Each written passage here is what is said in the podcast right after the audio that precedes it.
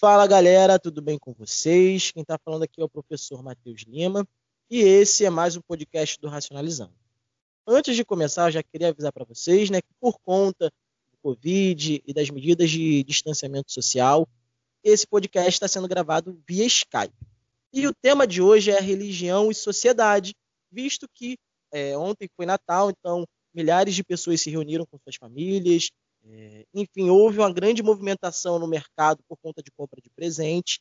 E a gente sabe que o Natal é uma festividade religiosa.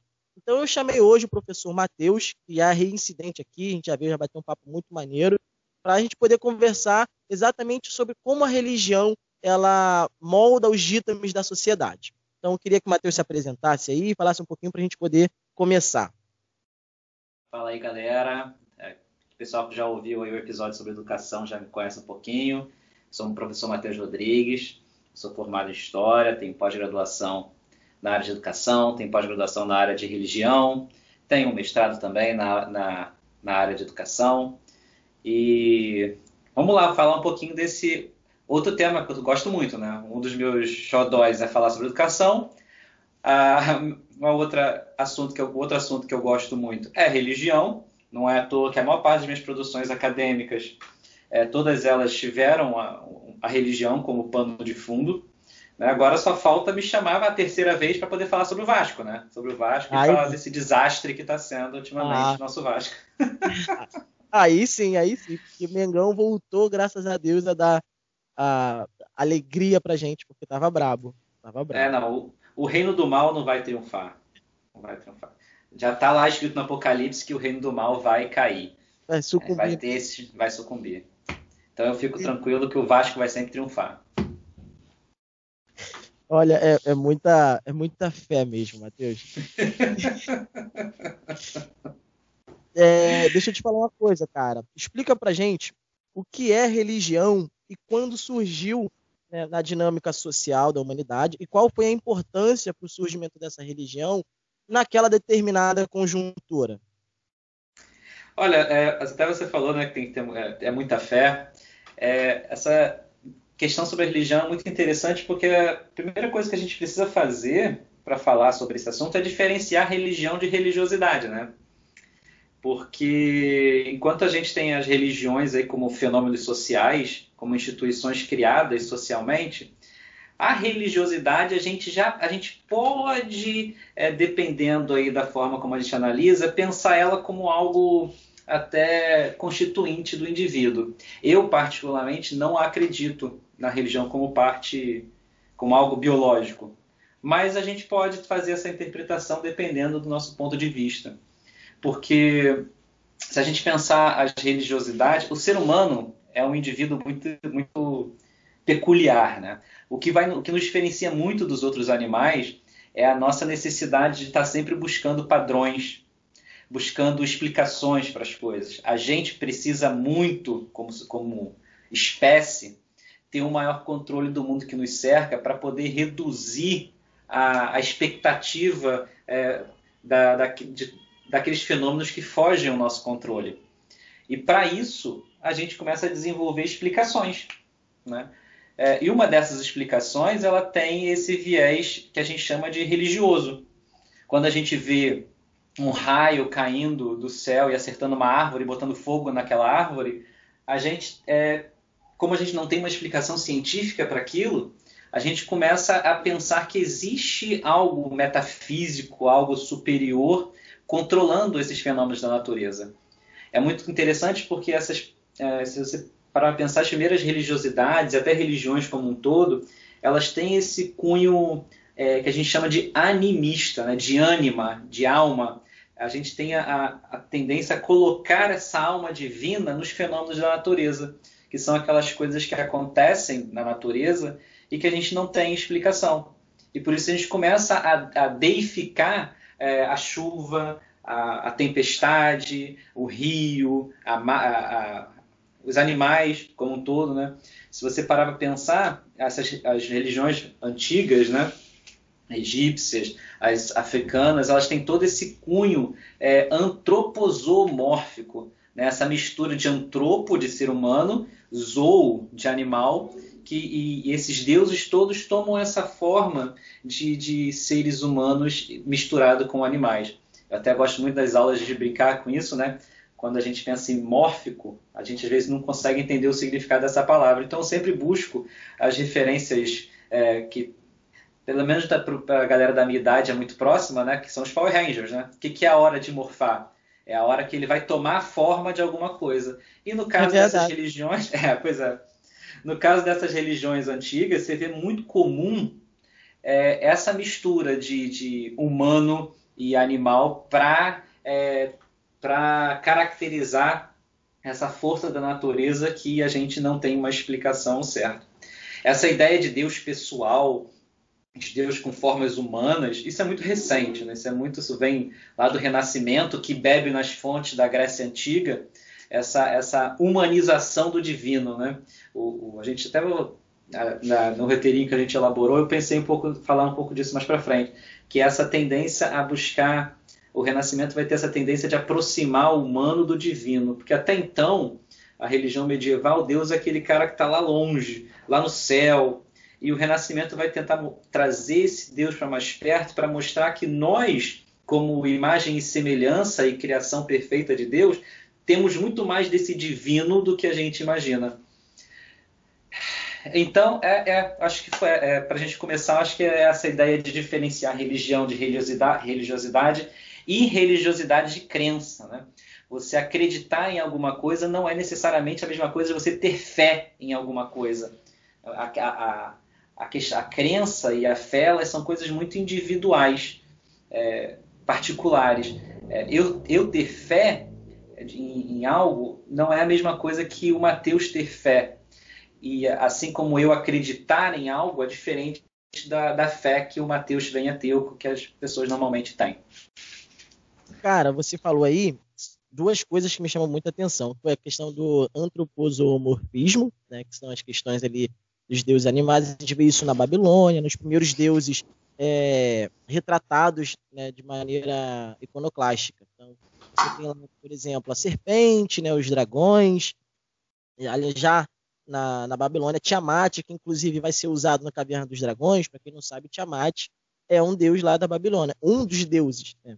Então, assim, a gente vê na antiguidade, ah, existe uma particularidade, exceto os hebreus. Por exemplo, né, então, os persas, fenícios, egípcios, é, gregos, eles têm um panteão né, é, de deuses diferentes, alguns é, antropomórficos, outros zoomórficos. Mas eu queria saber se existe, né, é, relatado na história, o ponto específico desde que o, os deuses deixaram de ser representados de maneira é, com formas de animais até é, formas humanas. Porque os, o Deus dos hebreus é um homem ditador, né, forte, o Deus da guerra, então, quando que há essa cisão entre a representação né, através da força da natureza e dos bichos e a representação da divindade humana, nesse né, Deus é, antropomórfico? Olha, é muito complicado, né? A gente é, é, muito complicado datar no início um período desse de ruptura, de mudança, principalmente se tratando de história antiga, né? É, o que a gente tem, assim, basicamente, é que o, o Deus, por exemplo, é, hebreu, Yahvé, na realidade, é, se trabalha muito com os hebreus como religião monoteísta, mas no seu início, nos seus primórdios, a gente tem o, os hebreus com o que é chamado de enoteísmo. Na realidade, eles não eram monoteístas, mas eles acreditavam na existência de outros deuses. No entanto, Deus, o Deus deles, era o mais forte, era o mais poderoso de todos eles. Agora, falando assim de especificamente uma, uma um ponto de cisão, eu sinceramente não, nunca, nunca, nunca encontrei nada que pudesse ter essa, essa marca. É, até você estava falando aí da, é, um dos livros que eu, os primeiros livros que eu li sobre o assunto é de um cara chamado Jean Bauderot. É, no início eram os deuses. Então, e ele fala muito sobre essa questão dessa, dessa transformação é, da, dos fenômenos da natureza é, em deuses. E para falar um pouco sobre, pensando um pouco na história de Deus, tem um livrinho muito legal, de, se não me engano, a autora é Karen Armstrong, é uma história de Deus. E ela, no início, ela faz bem essa leitura sobre essa, essa, essa importância que é entender que o, o, o judaísmo, no início, ele não era monoteísta, mas ele era essa palavrinha enoteísta. Também quando descobri isso foi uma explosão de cabeça, né? Porque a gente sempre acha que é os caras inventaram monoteísmo. E no início é. não, no início né, necessariamente era uma foi uma construção ali, é, se tornou monoteísta com o tempo, é, de acordo com a necessidade, com as circunstâncias sociais ali históricas, mas no início a ideia não era muito bem essa. Agora, pensar, Isso. cara, essa transformação ela é muito complicada. Eu, eu sinceramente, aqui estou tentando pensar um marco que possa. Porque diretamente a isso eu nunca, nunca cheguei a ler.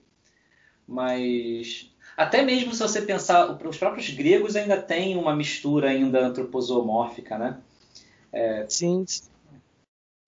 É. Interessante. É. é um questionamento que talvez. Até eu ia falar ainda agora, eu esqueci é, acho que é, você falou né, que a gente teria duas visões distintas né, nessa, nessa conversa, né, que a gente ia discordar bastante um do outro. É interessante isso porque o que eu gosto muito da ideia do podcast é muito mais do que só trazer respostas, é, é levantar questões. Né? Eu sempre falo com os Sim. alunos é, que a gente precisa estar aberto, a gente precisa chegar nesses momentos e estar aberto a, a ouvir coisas diferentes, né? que é tem até um. Quando Nietzsche fala, lá da preconiza a morte de Deus, ele não está querendo atacar necessariamente ninguém. O que Nietzsche está fazendo é para as pessoas assim, gente, para a gente pensar o mundo que nos cerca, a gente tem que abrir mão de buscar explicações metafísicas para as coisas. A gente precisa pensar a filosofia, a ciência, como um dado aqui, do agora, que a gente possa é, abrir mão dos nossos, das nossas bases conceituais, das nossas ideologias prévias, porque se a gente for analisar as coisas já com esse olhar tendencioso, principalmente metafisicamente falando, a gente não vai conseguir encontrar as respostas ou, ou, fazer as reflexões necessárias ou pensar as perguntas que precisa perguntar. E quando a gente fica preso a isso, a gente não questiona. E se a gente não questiona, a gente não, não, se, não tem aquilo como algo que precisa ser pensado, ser, ser refletido, né? Sim, você estava falando sobre a questão da, do monoteísmo, né? Nem o cristianismo hoje, na verdade, ele não é monoteísta, ele é monolátrico, porque ele cultua uma trindade, uma tríade, né? Que é composta pelo Pai, pelo Filho, pelo Espírito Santo. Eu não quero é, estender a, a, discussão teológica, mas nem, nem, o, mas nem o próprio cristianismo ele é, é monoteísta, né? Ele é monolátrico entende que existem três entidades compondo uma autoridade de uma só. Então você tem ali o Deus Pai, o Deus Filho e o Deus Espírito Santo. Uma outra pergunta que eu queria te fazer, que você falou no começo, foi sobre a questão que você não acredita que a, religiosidade, a necessidade né, de se expressar religião seja um, um fator biológico. É, então, eu queria te fazer uma pergunta: todo ser humano ele é religioso ou não? Não, não. Acho que a gente nasce com uma tendência para é, acreditar. Né? E a gente começa a acreditar naquilo que a gente tem que como base da nossa construção, né? como indivíduo. É, quando a gente, de fato, começa a ver coisas inexplicadas, que até então é inexplicado, por exemplo, se você parar para pensar hoje, é, o que, que seria um, um, um helicóptero é, para uma tribo indígena? É uma coisa metafísica, não tem explicação. Por quê? Porque o universo particular daquele grupo de pessoas é, não comporta um, um, negócio de ferro fazendo uma barulheira danada e voando. Então ele passa a se tornar uma, um, algo metafísico, uma explicação religiosa. Assim como é, o, o, os ameríndios, né, na época da colonização espanhola, que acreditavam que o seu Deus viria é, cavalgando o mar, eles teriam pele escura e seriam barbudos e atirariam fogo pelos braços, e de é. repente chegam os espanhóis, né, brancos, é, descendo de cavalos de, dos navios, é, barbudos e, e, atirando com armas de fogo que os indígenas não fazem a menor ideia do que, do que era aquela arma de fogo. E aquilo para eles era o quê? Uma expressão da sua religiosidade. Então acho que a gente, a, a, o mais independente talvez da, dessa resposta, essa melhor resposta é se a gente é é, believer, né? se a gente é crente religioso é, desde a nossa origem, é pensar é, é, que a gente vê o mundo de acordo com o conjunto de, de, de, de crenças e valores, conjunto cultural que nos cerca desde o nosso nascimento. Cara, beleza, mas assim, por exemplo, quando a gente fala das expressões de, da religiosidade, né, então você tem, por exemplo, Jesus, mas você tem representações similares em outras culturas que às vezes nem tiveram contato. É, por exemplo, você tem Mitra, aí você tem todos os processos políticos de, de aculturação. Mas o fato dessas religião, religiões possuírem as mesmas características não prova que o desenvolvimento humano né, ele é ligado diretamente a essa necessidade de crença? Então, a gente está tá sempre buscando explicação, né? É, é aquilo que eu estava falando no início. A gente, como ser humano, para tentar economizar energia, o nosso cérebro ele é muito esperto. Ele tenta, é, como padrão, economizar o máximo de energia possível. E quando, e, então a gente está sempre em busca de, do melhor padrão que explique a, a, aquilo que a gente está vendo.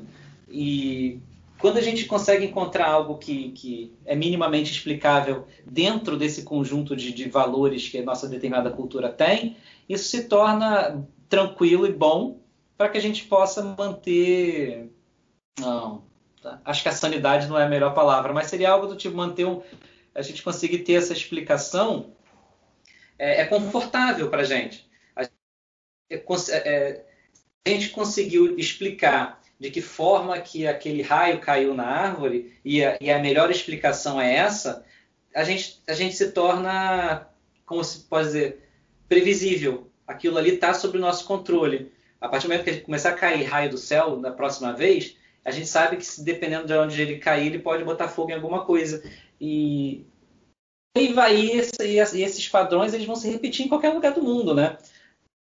Senão a gente, a gente pode começar a cair no, talvez numa, numa discussão, e a gente para, pô, então como é que, como é que é, é, culturas tão distintas e separadas por grandes distâncias foram capazes de construir monumentos muito parecidos, como são as pirâmides no Egito, os zigurates na América e na Mesopotâmia, se eles nunca tiveram contato. Né? É porque a, a, a, a humanidade acaba se, se, se desenvolvendo é, de acordo com a, aquele conjunto que, que lhe é apresentado. Não sei se eu consegui me fazer entender muito bem. É... Conseguiu, conseguiu. É, você falando assim lembra muito do conceito que é trabalhado pelo Carl Jung no Homem e seus Símbolos, né? a ideia da inconsciente coletivo. Tem um outro livro chamado Social. Eu, não, eu, não, eu nunca vi ele em português, eu não lembro agora o nome do autor. Mas ele fala também muito com essa, essa ideia parecida, daí né? ele explica exatamente essas questões das religiões serem parecidas, mesmo que esses povos não tivessem contato em algum momento da, do desenvolvimento histórico. Então, é, eles trabalham muito com essa ideia de que, o, de fato, é, esses aspectos da religiosidade estão ligados diretamente a características da vivência humana. E aí, Mateus, assim, a gente vai ver, né, estudando história na escola, é, lendo livro, até jogando às vezes, que da pré-história a Idade Média, né, a interpretação da vida, do cotidiano, é feita a partir do prisma teológico. As pessoas entendem e interpretam a vida a partir da, da religião, certo? Então, eu vou fazer isso é, porque Deus vai me punir, ou a religião até muitas vezes vai ter parâmetros morais, como por exemplo no Egito, né, que você tem que ter o coração mais leve que uma pena para você não ser condenado. Só que chega um momento que essa interpretação da vida a partir da, do, do prisma teológico, acaba, ou melhor, ele fica mais leve, né? ele deixa de ter tanta influência na sociedade. Que ponto na história que isso acontece? Se é que tem um ponto específico, né? tem que se lembrar disso, que eu não quero ser factual, né? não quero ser positivista. Falar assim, quando que aconteceu? Porque a gente sabe que os processos eles são dinâmicos, eles, as estruturas elas vão se, se reagrupando ao longo do tempo. Mas existe um momento, um movimento específico que isso acontece?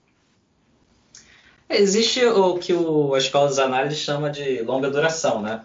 É, as permanências e mudanças da história elas são longuíssimas. E se você parar para pensar que essa, a mudança de paradigma teocêntrico para um paradigma antropocêntrico, ela vai, você veja resquícios dela há, há, muitos e muitos anos, né? Você vê o, essa mistura entre o, o, o, místico e o científico, obviamente não com, com a palavra ciência em si, né? Mas lá no Egito Antigo, aí você passa pela Grécia Antiga, quando você tem a, a busca na filosofia das, das, explica, das, das explicações que fossem comuns para todos. Olha, o primeiro indício né, de ciência, das características da ciência, é algo que possa ser generalizado e repetido. Então, aí, na Grécia Antiga, você vê a filosofia tentando buscar as melhores explicações que fossem aplicadas para todos.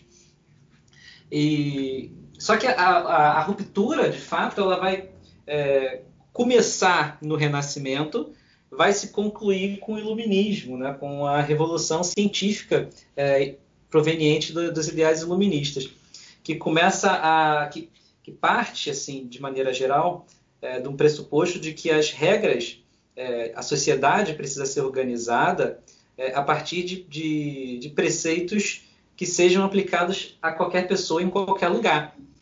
E aí você, se você parar para pensar bem, é, a, o conceito de teocentrismo e de antropocentrismo, se você pensar no tel, no Deus, na fé como explicação para as coisas, se você parar para pensar, a fé ela é diferente é, de acordo com cada cultura, né? Então, como é que você busca uma explicação para o mundo que nos cerca, para os fenômenos naturais, sociais e econômicos, se a régua para analisar esses fenômenos vai variar de acordo com cada cultura? E quando você pensa o antropocentrismo, o homem, no sentido de indivíduo, né? É, o uso da razão, você, é, o indivíduo ele é igual em todo lugar. Então você tem uma, uma, uma, uma ideia de uma mesma régua que possa analisar os fenômenos em qualquer lugar onde se esteja. Tá, tá dando para entender isso? Tá, tá sim, tá bem claro. É, então, e, e aí que está o ponto de ruptura e que vai, na realidade, fundar, a, organizar toda a sociedade como a gente conhece hoje. Por mais que a gente tenha a, as sociedades é, os estados, os governos ainda extremamente religiosos, inclusive na legislação, se você parar para pensar, a Argentina é até hoje um país católico, constitucionalmente falando. Ele pode, a liberdade religiosa é um princípio, mas a, é um país católico. Você não tem ali uma separação de fato legal, constitucional da, do Estado e da religião, diferente do Brasil, né, onde a, a, ideia de laicidade é muito importante e que é diferente, por exemplo, da França, que a ideia de laicidade é radical. Né? Você, é, tem, você não pode fazer expressão religiosa, vestimenta, isso está cada vez mais rígido lá, é, em público, como você faz aqui no, como a gente pode fazer aqui no Brasil. É, porque a, a, a, ideia é da, da, da separação entre o, o, o, indivíduo e a religião dele, ela precisa ficar bem clara.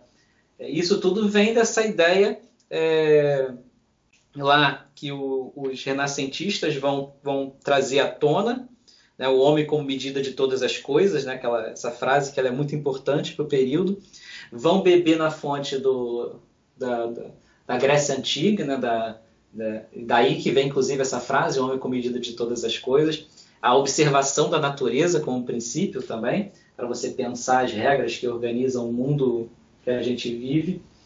E isso vai se, se, se, se, se como é que é a palavra? Fugiu a palavra. Isso vai se organizando, se, se, se degladiando com a, a sociedade até a, a, constituição dos estados aí contemporâneos, é, que vão tentar trazer, se organizar tendo por base é, regras racionais, né, não religiosas.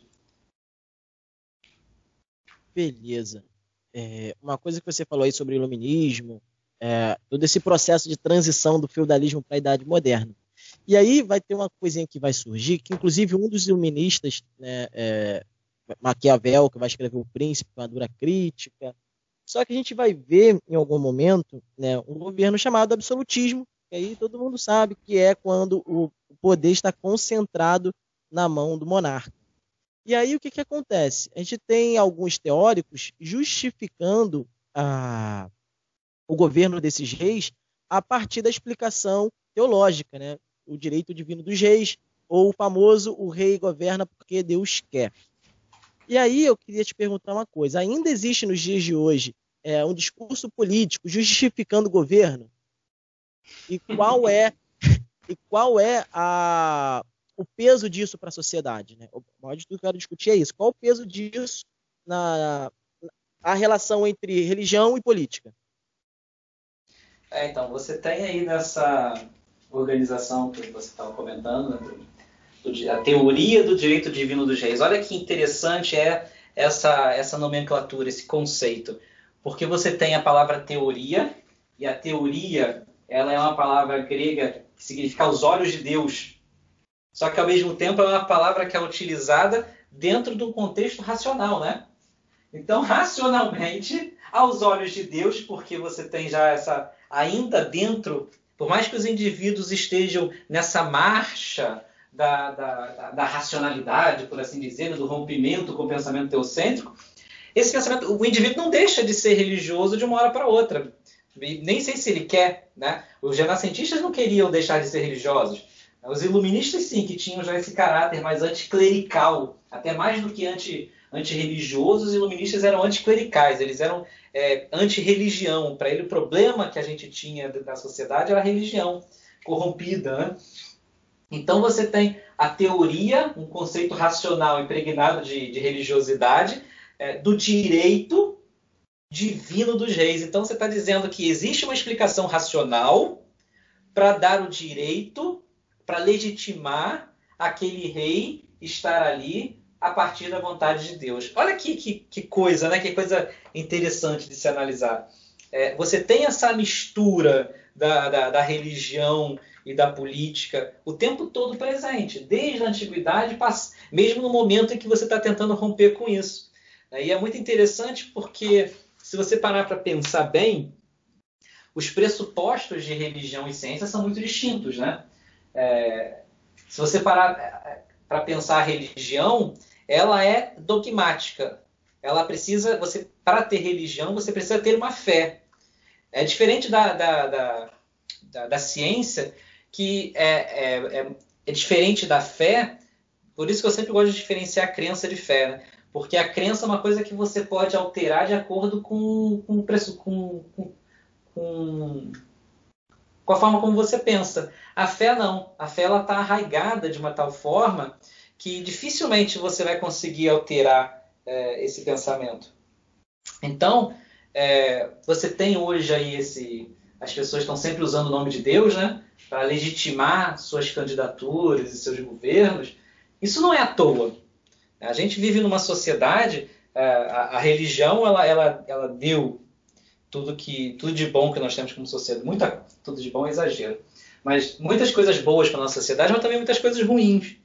Né? E uma delas é essa confusão que existe em que é, se mistura a ética é, como algo inerente à religião. Tem até uma frasezinha que eu selecionei aqui, eu tinha passou no dia que você me, me convidou para essa entrevista, essa frase apareceu para mim. Assim. Se eu fosse uma pessoa religiosa, um believer, eu iria dizer que foi um, um sinal divino. Né? É, o homem é tão egoísta. Oi, fala, desculpa. Não, eu falei aleluia, né? sinal divino aí para confirmação de Deus para nossa entrevista. O homem é tão egoísta que foi preciso falar-lhe de uma recompensa em outra vida para que ele praticasse o bem nesta. Então, você tem nessa frase aí uma ideia da, da, da ética religiosa que se confunde com uma ética de fato filosófica. É, então, você, o cara quando quer, eu já fiz isso muitas vezes na minha vida né? quando ia conhecer uma, é, alguém que eu estava interessado, ou a gente vê os nossos. É, muito comum isso entre as pessoas. Você, para ter um atestado de que você é uma boa pessoa, você diz que é uma pessoa religiosa, né? É, ao mesmo tempo, você vê, é, até recentemente, uma, teve um crime que aconteceu, né, tempo atrás, e a pessoa foi dar uma entrevista, ela estava lá com aquela roupinha é, de bela recatada do lar, a roupinha comportada, um terço na mão, falando de Deus o tempo todo. Então você vê a apropriação que se faz da, da, da religião como algo que vai dar legitimidade a, para dizer que você é uma pessoa boa, enquanto quem não tem religião é uma pessoa ruim. E por, como é que a gente chegou nesse ponto? Por quê? Isso é uma, uma coisa muito importante que a gente precisa refletir. Né? A, a, ética ela é uma coisa oriunda da religião ou a ética na realidade ela é uma coisa mais anterior à religião? Cara, eu acredito muito que a ética ela é, ela tem que ser anterior à religião.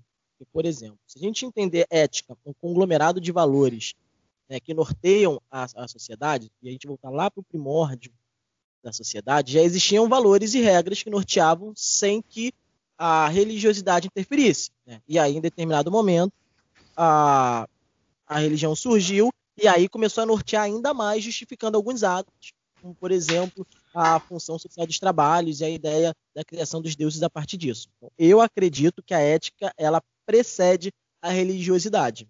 Inclusive, se a gente for entrar até nos conceitos do Kant, né, eu tenho que ser é, a ética do, do, dever ser, ela tem que ser porque eu entendo que isso é importante, não porque o, o direito ou a religiosidade manda eu ser. Não sei se ficou claro a minha resposta. Sim, então, é, isso é muito interessante porque a gente às vezes pega as regras nossas de, de convívio social e acha que todas elas nasceram com o advento da, da, dos mandamentos, né? Se você parar para pensar, é, é, é, não matar, não cobiçar as coisas do próximo, a mulher do próximo, não roubar, é, são todas regras que é, parecem bem óbvias, mas que no contexto em que elas foram criadas é, são bem específicas, né? Porque você está falando é, dos judeus fugindo do, da escravidão no Egito, perdidos do deserto. É, é, é uma, se você parar para pensar, não é uma sociedade ali no momento organizada com suas regras escritas. E então você tem essa necessidade de ter essas regras ali no momento para organizar aquilo ali. Tá dando para entender isso? Sim, sim. Não, é, não foi ali que foi criada a ideia de que não pode matar outro indivíduo, que não pode pegar o que é do coleguinha. Não foi ali que isso começou. Mas a, a, a, essa, essa, aquilo ali foi necessário naquele momento para organizar aquele agrupamento de pessoas que estavam é, perdidas ali no deserto e precisavam de uma liderança, de, um, de, uma, de, uma, de, de uma organização. E nada melhor, e aí, aí você tem um exemplo muito claro é, da, do, do, que a gente entende, da, da, visualiza nossa sociedade hoje. E como que você legitima é, o cara que foi que apareceu com essas regras de repente? Foi Deus que me deu. Se foi Deus que te deu, não tem questionamento. Se você não é só Deus, né? É o cara que criou tudo, meu amigo. Então, assim, pois é, pois é. Pacífico, né? É, como você vai tocando em muitos assuntos, eu vou voltando um pouquinho para a gente poder dar sequência. Você, é, você ah, falou sobre. Eu, eu, fico meio. Eu, eu, fico meio zoado, assim, quando eu começo a falar, eu começo a, a puxar muita coisa. Eu não tenho muito, muita organização às vezes. Parece, você falando parece o livro do Eric Hobsbawm. Você vai lá na frente, volta. Porque, na verdade, as coisas são atravessadas. Né? Acho que o positivismo sim, ele sim. colocou uma linearidade que, na verdade, não existe. Porque é, a sim. história é isso essa me dança até vai um, e volta. Me senti até uma pessoa importante agora com essa comparação com o grande, o grande Eric Hobsbawm, né? Então, e, e aí você tocou no assunto sobre religião e ciência. E hoje a gente está vivendo um processo de pandemia e eu vejo que a grande massa ela encara as questões é, que a Covid dá de maneira religiosa. Ou melhor, é, elas tentam enfrentar né, o, e a, interpretam as informações dadas pela ciência a partir das suas experiências anetódicas. Existe uma influência da religião nesse sentido? Tipo assim, ah, é, eu não acredito que eu não acredito que a vacina vai ficar pronta, ou melhor, eu acredito que o ivermectina faça efeito mesmo que sem comprovação científica é, isso possa ser benéfico. Ou a questão da própria cloroquina, né? ah, não tem evidência, mas eu vou usar. Você acha isso é uma pulverização da religiosidade na sociedade contemporânea? Eu não tenho a menor dúvida, né? E a gente, mas só que uma coisa importante, a gente não pode jamais desvincular essa realidade do contexto político, né?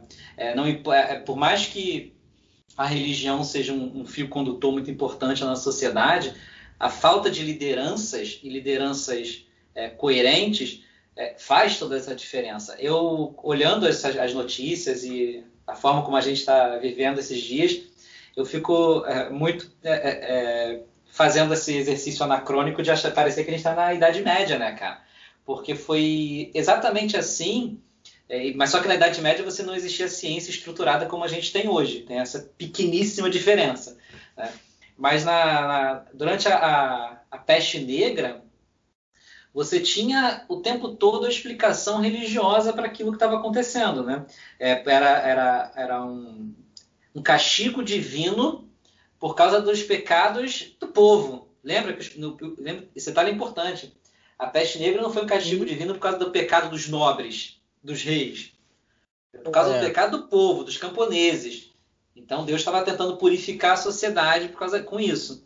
E aqui você tem hoje em dia uma, uma, uma mistureba gigantesca, né, inclusive, de, de é, religião com política, é, que está sempre entranhado no nosso modo de viver, só que eu, ultimamente está no ponto uh, descontrolado, talvez. Né? Se você parar para pensar, uh, uh, até pouco tempo atrás, enquanto nós tínhamos lideranças que é, tentavam separar a tua fé pessoal da organização política, que precisa ser científica, precisa ser aplicado a todos, aquela diferenciação que eu fiz ainda agora sobre teocentrismo e antropocentrismo é, é, não foi inocente, né? foi proposital para chegar nesse ponto que a gente tem que falar agora. A sociedade ela precisa ser organizada com uma régua única que seja aplicada a todos, porque é, é as pessoas são é, diferentes em, em em, em especificações, em especificidades, mas nós somos uma sociedade formada de seres humanos. Então as regras precisam ter uma, uma organização é, racional e não religiosa. Eu não posso querer é, de, é, é, comandar um país a partir da minha, da minha ideia religiosa, porque eu estou excluindo é, dessa, dessa organização as pessoas que não pensam como eu. Agora, se isso é inocente, se isso é, é proposital para silenciar principalmente é, religiões de matriz africana, por exemplo, que sempre foram demonizadas a história da humanidade é, inteira, é, fica aí a critério dos nossos queridos ouvintes. Acho que acho que fica claro meu, a minha ideia, né? O que eu acho que, eu, que eu, o meu pensamento em relação a isso. Mas sim, você tem essa é, você essa essa misticidade em relação a isso. De repente você surge com remédio de verme para curar um vírus. Percebe como não são coisas que não casam? Só que não importa, né? É, não importa porque é, que, é, eu preciso acreditar, né? O que fala é, é, foi muito comum na época da, das últimas eleições, né? É, as pessoas falavam, vocês ficam torcendo contra, mas não é questão de torcida, né? Não é questão de fé. Ninguém está a, a, a, estrutura, as evidências científicas que se apresentaram desde a época da, da, da eleição e os últimos 30 anos da nossa história como país mostraram o caminho que a gente seguiria.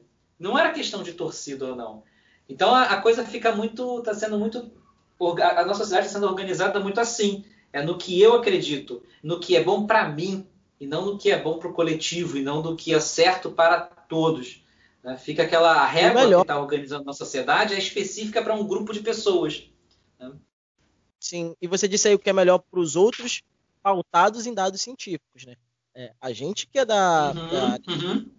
humanas, nós, so, nós sofremos e estamos ainda né, sofrendo bastante, porque quem analisa a sociedade, quem compreende os fatos, né, quem tenta vislumbrar uma possibilidade de um futuro melhor, que reconhece as estruturas passadas no atual, no, no atual conjuntura, somos nós, formados né, que nos especializamos, que passamos boa parte da vida lendo livros, quando a gente apresenta o dado né, que a nossa ciência nos permite, ela é inválida, porque esbarra uhum. com a X. É, tem um livro do, do Bauman que ele fala sobre isso, né, que a, isso acaba sendo muito corriqueiro, esses palpites do senso comum, porque acaba sendo questões que estão vinculadas ao cotidiano do, da grande massa iletrada, diga-se de passagem, e a grosso modo. Né? Por exemplo, por que, que as pessoas hoje estão tanto palpite sobre a, a, vacina, sobre a questão do Covid, acreditam em ivermectina, acreditam em, em cloroquina? Porque isso está vinculado e está atingindo literalmente o cotidiano deles. A, a minha esposa ela é esteticista e ela não tem uma cliente sequer que dá palpite no que ela fala. Assim, Porque não é, ela... não é o momento não pede isso, né? Essa é a questão interessante também. É, a, a, as pessoas costumam querer ter opinião sobre tudo que está na moda. Na moda. O que não está, deixa de lado, né? Também. É, é muito interessante. Fala aí, pode falar.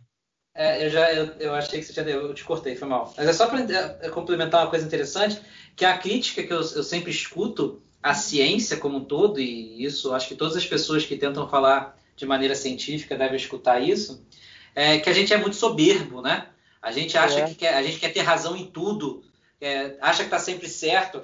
Só que o que diferencia a gente, mais uma vez, a gente volta à questão do teocentrismo e do antropocentrismo, da religião como algo baseado na fé e da, da ciência, da razão baseada em evidências, né, no, no, no, que é observável. É, não existe soberba quando você está predisposto a, a mudar de opinião de acordo com as evidências que são apresentadas. É diferente do pensamento religioso em que você, não importa o que eu te apresente, você não vai deixar de acreditar naquilo porque você está acreditando naquilo por, por causa da sua fé. É diferente da minha crença na ciência, que eu estou completamente disposto a mudá-la se você me apresentar as evidências que comprovam o que você está falando. Então não há que se falar de soberba. Há que se falar de que hoje, com as evidências, com todos os estudos até agora, a realidade é X, não é Y.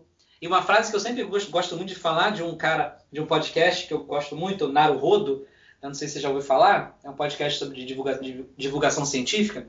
Já, já. É, a, a ciência não está nem aí para o que você acha. Tá? Existe um mundo, existe uma realidade para além da sua cabeça. Então você pode acreditar que a Terra é plana, você pode acreditar que nazismo é de esquerda, você pode acreditar é, em qualquer coisa. Só que a realidade derruba isso quando o que você está acreditando não se sustenta com base científica. O problema é que enquanto a gente está falando só de terra plana, isso é tranquilo, é tranquilinho, não faz tão mal. A partir do momento que você fala de, e leva esse pensamento para um movimento anti-vacina, porque o terraplanismo nunca está sozinho. Né? A gente precisa ter isso bem claro. Isso é, é, é essas, essas, esse movimento anticientífico, ele, ele não é inocente e ele não está sozinho. Quando você fala de terra plana, você está negando os pressupostos básicos da ciência, que vão, inclusive, sustentar a, a, a importância das vacinas. O, movimento anti, o problema é que o movimento anti-vacina ataca cada um de nós. Né? A, a, a, gente é livre dentro da nossa sociedade até o ponto em que a gente faz mal a outra pessoa. Se eu me nego a tomar vacina podendo tomar vacina, eu estou negando aquela outra pessoa que não pode tomar a vacina a proteção adequada. Eu estou fazendo mal para uma sociedade. É, tem até um documentário interessante na. Pode fazer propaganda aqui? Né? Da, da, Netflix, que é. o nome do documentário é A Terra é Plana. E é muito interessante, porque mostra isso. É, é, o cara ele faz o cara ele está querendo provar que a Terra é plana ele faz o experimento científico, até bonitinho, né? E ele vê que ele está errado. Aí qual é a, o que, que vem na cabeça dele? Não, eu fiz alguma coisa errada no experimento. E a, a, esse é o grande problema. A ciência, ela não está aqui para provar verdades. A ciência existe para reduzir o nosso nível de incerteza. Hoje, o que a gente tem como é, é, consensos científicos é, eles existem para reduzir a nossa incerteza frente ao mundo. E não para simplesmente provar que eu estou certo e você está errado. Não interessa estar tá certo se você me mostrar que eu estou errado. E a graça da ciência é isso. A ciência ela vem se desenvolvendo ao longo da história da humanidade para trazer é, melhorias para a vida humana. E, e, se você provar que a gente está errado, que a ciência está errada por algum motivo, a ciência está disposta a abrir mão das suas convicções para é, ter essa coisa nova. Eu realmente acho muito complicado essa situação, porque ninguém senta na cadeira do médico e fala assim, ah, você está com câncer. Fala, não, não estou com câncer, não. Ninguém critica a, a, a voz do médico. É lógico que isso tem questões também de implicações sobre o status quo é, da profissão. Mas é, entra muito essa questão também do, da, da, crítica à produção científica. O médico sabe do que ele está falando, assim como o cientista político, historiador, sociólogo, filósofo, ele sabe o que ele está falando. É, a gente está discutindo aqui direto, e aí eu queria te perguntar uma coisa. Qual é a função social da religião na nossa sociedade, Matheus? Acho que a gente tem que pensar, a, a, antes de mais nada, se existe uma função social para a religião, né? Pode parecer uma provocação gratuita, uma agressão gratuita, é, mas a gente tem que pensar. É, mas é sempre bom a gente pensar um pouco sobre é, a religião, o que a religião oferece hoje, socialmente falando, ela é um ganho individual muito grande que acaba se refletindo na sociedade, né? Porque a religião ela produz uma uma Ai, fugiu a palavra, estava com a palavra aqui agora é mesmo. Um conforto espiritual muito grande para os indivíduos que acabam muitas vezes levando esse conforto para a sociedade em que ele vive. Né? É, só que ao mesmo tempo a religião também ela tem uma, essa, essa função social de caridade que a gente precisa questionar ela, né? Porque essa, é, na realidade a religião ela acaba é, fazendo algo que é responsabilidade do Estado. E como o Estado não faz, ela, como sempre fez, porque ela sempre esteve aliada do Estado, é, acaba é, é, é tendo essa, é, exercendo essa função que e muitas vezes é utilizado da maneira, de uma maneira muito coercitiva com as pessoas. Né? A gente vê vários relatos sobre isso, é, de pessoas terem direito a, a, aos benefícios se eles aceitarem seguir as regras é, daquele lugar onde ele está, daquela religião que está ali fazendo aquele bem. É muito complicado a gente pensar e fazer uma análise, ainda mais em um tempo tão curto, porque é, é um é, uma, é um meandro muito complexo quando você é, faz, porque existe essa, essa mistura né, entre é, o, o, a função social da igreja, quando na realidade é uma função social do Estado, né? E que a igreja está ali para supri-la porque é, o Estado não, não o exerce. Cara, eu acho, é, eu discordo um pouco com você. Eu acredito muito que a, a religião ela cumpre deveria cumprir um papel social importante, como, por exemplo, o conforto e, a, e o amortecimento da sensação de morte. Mas você fala, cara, mas isso não, é, é, é, Deixa eu pensar aqui no que eu vou falar, porque eu não quero ser muito invasivo. Isso não é real. mas não é real para tu, e não precisa ser real para você. Entendeu? Acho que, assim, se está confortando, então, se está te ajudando a, inter... a, conviver em sociedade de maneira é, equilibrada, eu não vejo problema nenhum essa, essa é a, a minha resposta para isso, tá ligado? Então, eu entendo, foi exatamente o que eu falei. Ela tem um, ela produz um conforto espiritual individual que eu acho válido. Isso, isso eu não acho, não acho errado, ruim. não. Eu acho muito bom. É, eu não acho ruim. Eu acho muito bom porque leva isso para a sociedade como um todo. A, a, a, minha crítica é que, por exemplo, é, como é que eu posso achar ruim o, o que o padre Júlio Lancelotti faz, por exemplo. Não tem, cara. Aquilo ali é, é, o estado bruto do cristianismo. O cara tá no meio da, da, da, dos pobres, sabe? O cara tá ali é, junto com eles. Cara, é, é, a minha crítica a essa função social de caridade da igreja é quando a caridade é utilizada é, como uma forma de, de mostrar superioridade ou de se mostrar que eu sou uma pessoa boa. Aquela frase que eu usei ainda agora, né? É, é, não, agora, se, se, você pega um Júlio Lancelotti da vida, é, é, tem um, eu esqueci agora, fugiu agora o nome do pastor, inclusive é um pastor que faz participação no, no CD novo do MC, do Amarelo. Também, cara, são pessoas que estão, eles não estão é, fazendo caridade, sabe?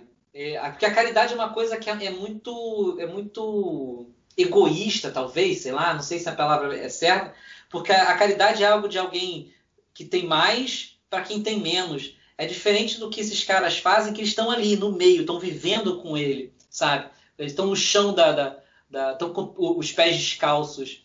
E isso, isso é, é, é, maravilhoso. Isso sim, cara, é cristianismo no seu estado mais bruto e bonito, sabe? A Maria Teresa de Calcutá é, e outros vários que, que sempre estiveram é, fazendo esse tipo de coisa. A minha crítica é o uso. É, é, é, como é que eu posso falar? Político, politiqueiro.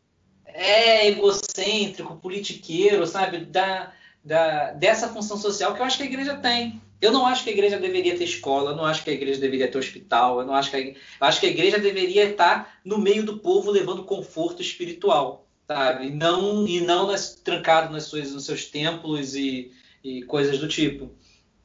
É, é, isso sim eu acho que faz, seria um cristianismo, mas é, eu fico muito reticente, cara, porque essa essa forma que muitas vezes essa caridade que muitas vezes entra na sociedade, ela leva muita coisa é, junto com, consigo, sabe? Há uma necessidade de você ter essa crença.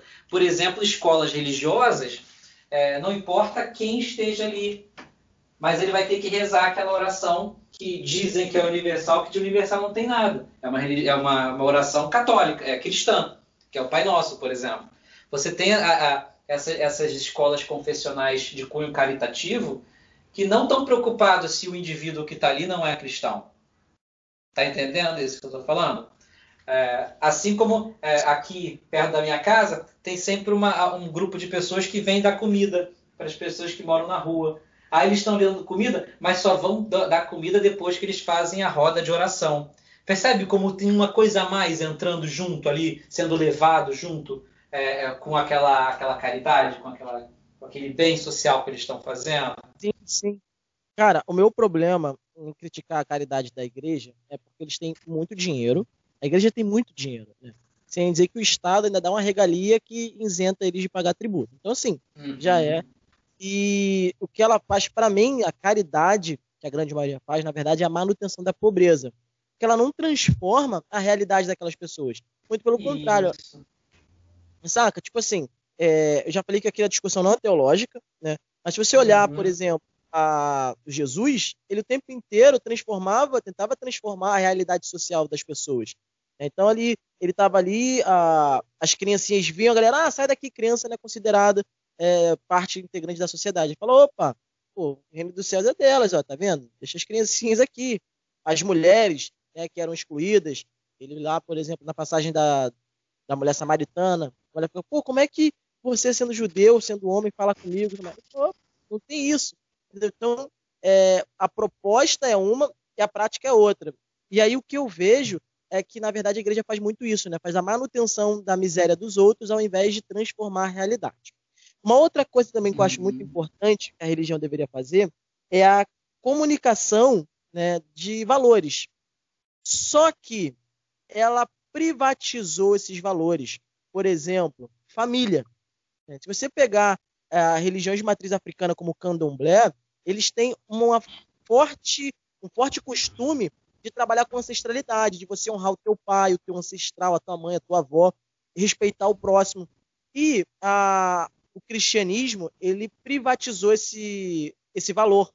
E aí se vale dele, por exemplo, pra, eita, por exemplo, para se eleger, né? eleger uhum. político e aí eu queria te perguntar, por que, que o cristianismo ele é a maioria e por que ele consegue fazer com maestria a privatização é, desses conceitos? É, eu só vou só concluir uma coisa isso que você estava falando ali. Só queria gostaria de comentar uma coisa. Uh, uma coisa, isso foi uma esse benefício, benefícios e malefícios do cristianismo. Eu estudei um pouco na minha dissertação do meu mestrado em relação aos professores. Né? E, e eu pude observar na minha pesquisa que é, é muito comum entre os professores cristãos, principalmente, essa um, um, uma tendência ao conformismo, é, a forma como as estruturas estão postas. Por mais que o cara, ele, numa parte da, da pesquisa, ele mostre o quanto que ele está insatisfeito com a forma como as coisas estão estruturadas, de um outro lado, a, a, ele não ele acha errado você questionar, você brigar e você tentar fazer diferente de uma forma mais efetiva que não seja só, ah, um dia vai mudar, entendeu? Tem até um livro que eu gosto muito, do Etienne de la Boétie, que é o discurso sobre a servidão voluntária. Né? E é, é, é, muito, é como que os indivíduos eles acabam se colocando nesse estado de servidão é, sem precisar que ninguém levante é, um chicote para você. Né? E, a, a, e a, minha, a, minha, a, grande crítica que eu tenho com a religião, de certa maneira, é isso. A religião ela acaba docilizando demais os indivíduos é, de uma forma que é, nem Jesus foi. Não é à toa que ele saiu quebrando tudo no templo quando ele viu o templo tomado por pessoas é, é que não deveriam estar ali. Né? Ele se insurgiu contra aquilo. É, é, de certa maneira, acaba se tornando isso porque as pessoas acabam é, entendendo o discurso pacifista como um discurso conformista. Percebe essa, essa, essa questão, né? Sim, sim, bem, fica bem, bem claro. É.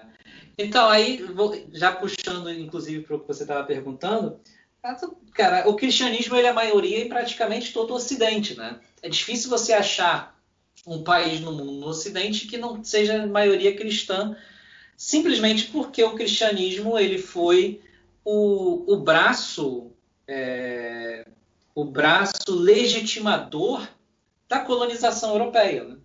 Ah, quando ele chegou na África, foi ele que disse que o negro não tinha alma, então, portanto, não tinha problema nenhum ele ser escravizado.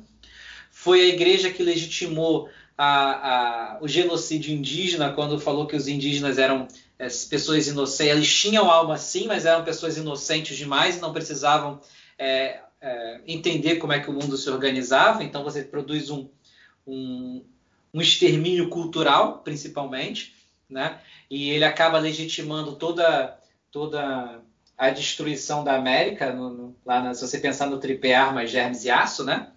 É, a igreja não estava ali, de fato, segurando uma arma, a igreja não estava mas a, é, a, a, partir do momento que ela faz essa sustentação ideológica, ela, ela legitima aquela toda essa destruição. Isso tá, aconteceu em todos os lugares, né? No, principalmente no Ocidente. É, e é um dos motivos de você ter não somente ser maioria, mas ter todo o poder que até hoje tem. Tanto que é, você tem as estruturas cristãs o tempo todo tentando interferir no âmbito político. Né? E voltemos àquela questão da, do renascimento entre antropocentrismo e teocentrismo. A, a, política, a sociedade como, como estrutura, ela precisa existir para atender a todos.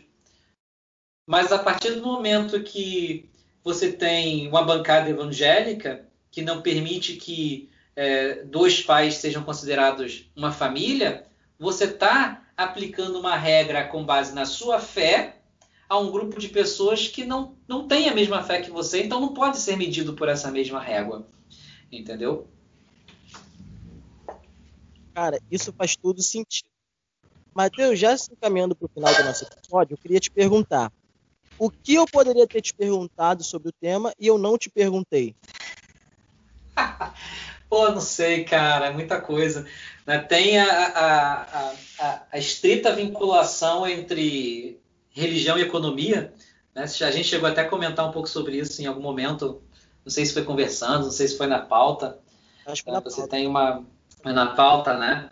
Você tem uma relação muito íntima, principalmente quando você pensa no, no protestantismo calvinista, que vai se espalhar pós reformas religiosas, né? Vai ganhar nomes diferentes dependendo de onde está, mas que a essência vai ser a mesma. Né? Diferente do catolicismo que vê o lucro como algo ruim, né? A protestantismo vai ver o lucro e, e, o modo de vida burguês, o sucesso profissional, como sinal de salvação, né? como sinal de que ele foi escolhido por Deus para a salvação.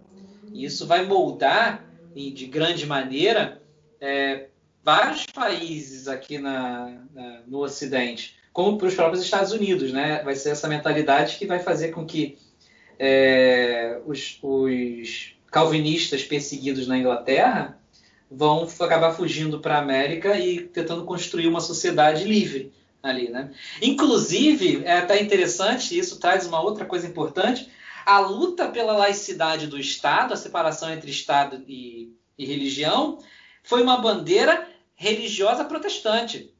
Foi a maneira como os protestantes conseguiram fazer com que eles fossem, fossem é, como, como a forma como eles conseguiram fazer para parar de ser perseguidos. Porque se você tem liberdade religiosa, se não existe uma religião, você é, automaticamente você passa a olhar as outras religiões como, como semelhantes, como equivalentes. E então isso foi muito importante, né? essa, essa ideia desse liberalismo religioso, é, essa separação entre igreja e Estado, para fazer com que o fez com que o, o as religiões protestantes chegassem, chegassem mais longe, né? Então, é, tem muita coisa, né? Tem muito meandro nessa discussão que dá para a gente falar e traz um pouco da aquilo que eu falo, que eu sempre falei, né? Lá no início, falei um pouquinho hoje no, no outro episódio. Acho que o mais importante dessa nossa conversa, desse seu podcast, é que a gente possa trazer reflexões que possam ser aprofundadas pelos ouvintes naquilo que mais lhe interessar, né? Naquilo que mais lhe convier. É, por isso que é bom a gente vir aberto a, a, a diferença, a ouvir, mesmo que não seja de acordo com aquilo que a gente pensa, para que isso seja um, um, um, motorzinho que vai fazer a gente é, pesquisar aquilo que, que, que nos chamou a atenção. Sim, concordo com você plenamente. Quando você fala sobre essa questão né, da, do calvinismo, eu sempre lembro da teologia da prosperidade, que é um problema nos dias de hoje. Uhum. É, tem alguma coisa que você gostaria de ter falado e acabou não dizendo? Agora é o momento.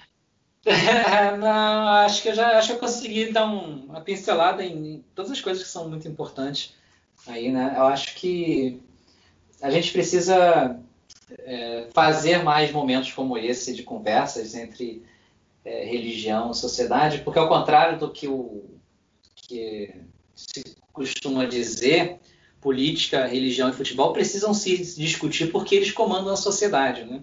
A, a, religião é, é, é, uma força influenciadora. Né? Eu, é aquilo que eu falei, né? eu não posso negar essa realidade. Eu acho que tem muita influência negativa, eu acho que tem mais contras do que prós, mas eu preciso reconhecê-la como um poder influente dentro da nossa sociedade. Tanto é que as minhas produções acadêmicas tiveram sempre as religiões como pano de fundo, porque eu entendo a, força que ela tem e a importância que ela tem para os indivíduos. Sabe? É, é, a religião é algo que é muito importante para cada um que acredita nela. Eu só acho que para a sociedade como um todo, talvez os ganhos não sejam tão bons quanto a gente queria, quereria que fosse. É, enfim. Basicamente isso. É, queria muito agradecer a sua disponibilidade de novo. Quando eu te chamo, você vambora. E muito obrigado. É, queria agradecer a todo mundo que acompanhou até o final do nosso episódio. Pedir desculpa né, se por uma vez ou outra acabou picotando. Afinal de contas, nós estamos no Brasil e a nossa conexão não é muito boa. Uhum. Peço desculpa a vocês. É, se você veio pelo Instagram, ajuda compartilhando, mandando para sua tia, para sua avó, enfim, manda para aquele teu amigo religioso lá que enche o saco querendo te evangelizar e vamos espalhar conhecimento. Mateus, suas considerações finais, deixa aí suas indicações de livro, de leitura, enfim, seu podcast para a galera poder também ir lá e te ouvir um pouquinho.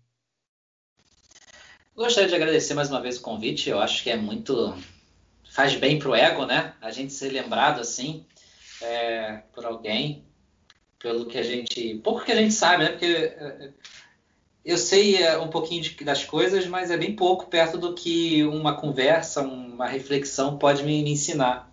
Então é, é, sempre legal discutir esses assuntos. É, meu podcast é o Pod História, tem lá no Instagram, tem no, no Twitter, no Facebook. Tá aí é, errático, né? Ele é um ele é um menino solto, um menino rebelde, uma hora ele sai, outra hora às vezes ele fica sem vontade de aparecer, mas está sempre aí. Tô faz... Eu preciso finalizar a série de Idade Média, que eu tava fal... comecei falando esse... desde o início dele. E gostaria de sugerir, eu já falei alguns livros, né, algumas coisas. Na própria Netflix, cara, tem umas séries muito legais. é, inclusive que dialoga muito com aquele nosso podcast anterior também, que é, é, é Bebês em Foco, se eu não me engano, é que eu estou nessa fase né, de aprender a lidar com bebês. Então você tem uma, uma série Bebês em Foco que é muito legal, mostrando como, é, como, se, como acontece o aprendizado das crianças. É, tem uma outra também, cara, que é, inclusive é um documentário, são em duas partes. Ah, fugiu o nome agora, mas também, cara, procura bebês na, na Netflix, cara, que tem esses esse documentário e essa série documental que, cara, vai expandir o teu mundo, sabe? Vai expandir a tua, tua forma de enxergar o outro é, de uma forma, assim, inacreditável. E é isso, cara. Muito obrigado mais uma vez. É, Feliz Natal, né? Não é porque é. eu sou um, um, ateu que eu não acho interessante certas festividades. Critico a, o caráter que ela vai tomando dentro da sociedade como mais uma data para consumo puro e simples e não de reflexão, né? ainda mais nesse momento que a gente está vivendo. O Natal, principalmente, se deveria ser um momento que a gente precisa pensar um pouco sobre todas as pessoas que estão nascendo, assim como Jesus nasceu, num estábulo, muita quantidade de gente que está sem casa, né? que não tem onde uma casa para viver. É interessante você pensar, a gente pensar, é, será que a gente, se a gente perdesse o emprego que a gente tem hoje, a gente continuaria tendo uma casa para viver? É, e é muito interessante a gente pensar nisso quando a gente pensa nos movimentos sem terra e movimentos dos trabalhadores sem teto. É, a quantidade de pessoas que existe sem casa e a quantidade de casa que existe sem pessoa, porque está na mão de, da especulação imobiliária. E agora, nesse período do Natal, acho que seria, era um ótimo momento para a gente pensar sobre isso. Quantidade de gente que passa fome, que está sem casa, e que muitas vezes a gente esquece esse, essa importância, esse significado religioso é, e solidário do Natal. Enfim. Ai, Matheus, obrigado. E até a próxima, a gente vai conversar e acredito que você vai voltar aqui mais vezes, que eu gosto muito de conversar com você. Abre muito a cabeça, né? Como eu disse, me permite enxergar além da minha interpretação, além do que eu tenho de, de teoria. Muito obrigado e até a próxima. Estamos aí.